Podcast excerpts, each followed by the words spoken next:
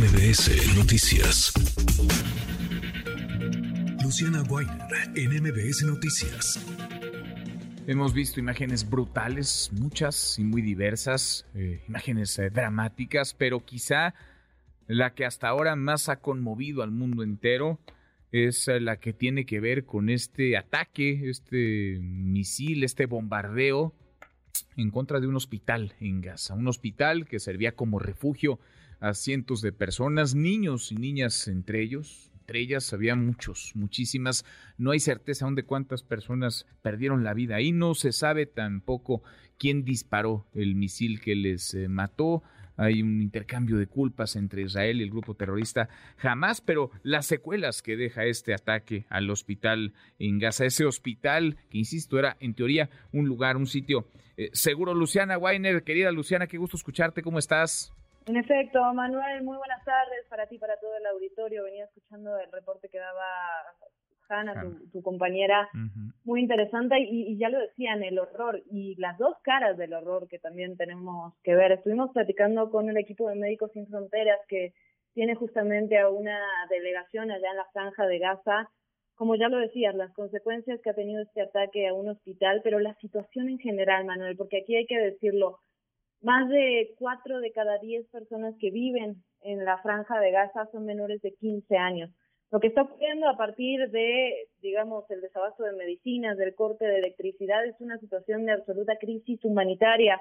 La, el personal de, de, Médicos Sin Fronteras estima que son entre 800 y 1000 personas que resultan heridas cada día en esa, en esa región. Estuvimos platicando con su equipo que nos cuenten cómo es la, la situación en ese lugar. Están tratando de salir. Sabemos que cada día es más difícil. Hay un solo hospital que sigue funcionando en el norte de la Franja de Gaza, como los ataques son constantes, han tenido que ir hacia el sur, pero sabemos que esta, que esta región también está siendo bombardeada. Escuchamos, Luciana, vamos a escuchar con mucho interés tu trabajo y seguimos platicando. Claro.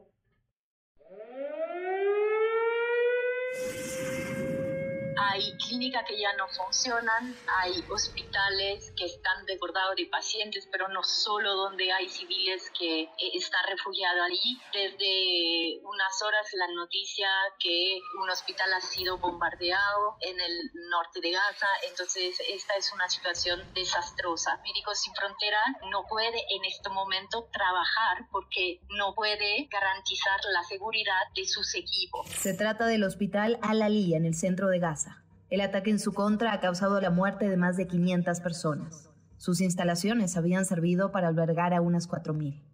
Mientras la Autoridad Nacional Palestina responsabilizó a Israel del bombardeo, Israel hizo lo mismo contra la yihad islámica palestina. Los ataques contra infraestructuras civiles no están en consonancia con el derecho internacional, como señaló el presidente del Consejo Europeo. Pero en Gaza, la adversidad sigue rompiendo límites.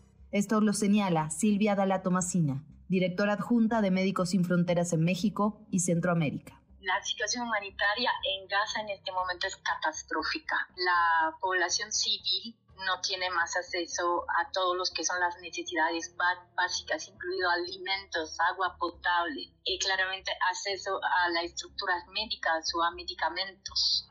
La Franja de Gaza es una de las áreas más densamente pobladas en el mundo. Hablamos de 2.2 millones de personas y en este momento casi un millón de personas se han desplazado desde la área norte de Gaza hasta el sur en zonas que tendrían que ser más seguras después de la advertencia de Israel de dejar las áreas del norte. La verdad es que no hay posibilidad de seguridad en la franja en ningún lado.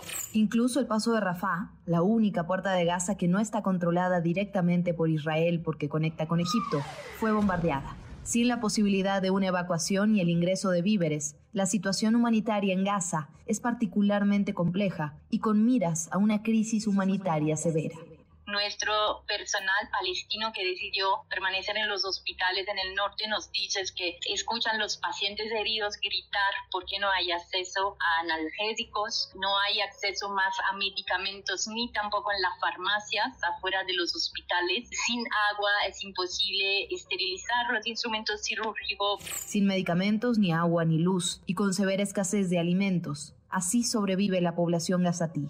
Según cifras de Naciones Unidas, 41% de su población es menor de 15 años. Yo soy Luciana Weiner y esto es Código MBS. La realidad tan cruel que están sobreviviendo, Luciana, que cuentan y sobreviven, porque, vaya, nosotros lo vamos narrando a la distancia, pero lo que se vive ahí es un absoluto drama. Y algunos, solo algunos sobreviven, Manuel. Hay, hay algo que mencionabas hace unos minutos que me parece muy interesante, que tiene que ver con, con la información, justamente a partir de la falta de, electricidad, los teléfonos, pues la mayoría están evidentemente casi muertos, por lo tanto, la información que podemos obtener sobre la franja de Gaza es absolutamente limitada.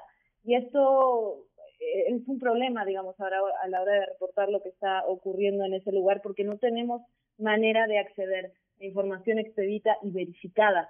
Y eso, eso también ocurre para las personas que están ahí adentro, con, base en lo que hablamos, digamos, con este equipo de Médicos Sin Fronteras que tiene a una parte de su equipo trabajando, ya decía, no, no pueden trabajar porque no están dadas las condiciones, pero tampoco han podido salir una situación complicada sin duda y que, la verdad parece difícil que vaya a cambiar durante las próximas semanas. Sí, caray, lejos de, lejos de resolverse parece que este conflicto cada vez escala más en, en la violencia y en los daños, en las afectaciones, por no hablar también, Luciana, de los actores involucrados, organizaciones extremistas y también eh, países. Abrazo, gracias como siempre, qué gusto escucharte, Luciana. Abrazo, Manuel. Es Luciana, Luciana White. Redes sociales para que siga en contacto: Twitter, Facebook y TikTok. M. López San Martín.